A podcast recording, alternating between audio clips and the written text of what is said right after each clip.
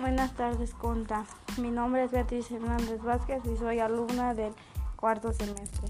Y a continuación le contestaré la pregunta de ¿es la literatura un instrumento de la música o la música un instrumento de la literatura? El estudio de las relaciones entre música y literatura ha adquirido diversas formas. De manera general, puede decirse que se centra en las similitudes, paralelismo, divergencias y mutua influencia que puede encontrarse entre ambas expresiones artísticas.